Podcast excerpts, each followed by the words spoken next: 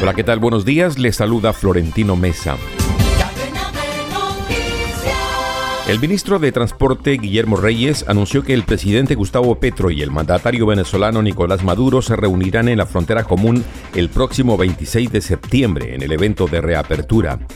La frontera entre Colombia y Venezuela ha estado cerrada desde el 2015, luego de una crisis diplomática que se profundizó después de que el expresidente Iván Duque reconociera al opositor Juan Guaidó como presidente encargado de la nación bolivariana.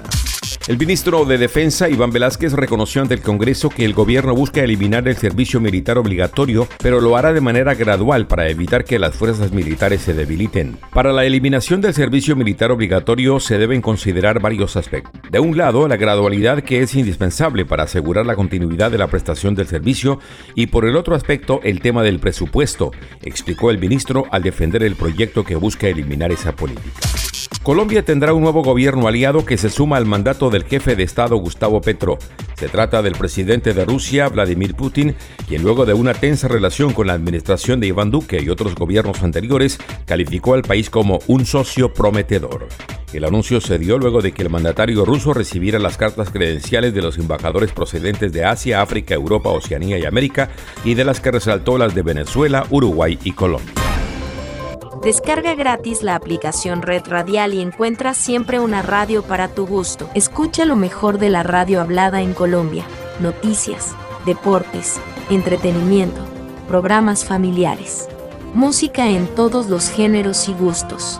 Y cada hora los avances informativos en cadena de noticias.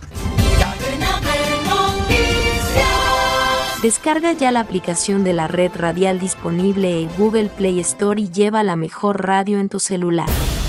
Los líderes de dos de las naciones más observadas del mundo, el presidente de Estados Unidos Joe Biden y el de Irán Ebrahim Raisi, subirán al estrado en el segundo día de la Asamblea General de Naciones Unidas en Nueva York, la primera totalmente presencial desde el inicio de la pandemia del coronavirus pero la mayor atracción hoy será probablemente el único líder que será visto y oído, pero no estará físicamente en la sede de la ONU, el presidente de Ucrania, Volodymyr Zelensky, cuya nación está en guerra con Rusia.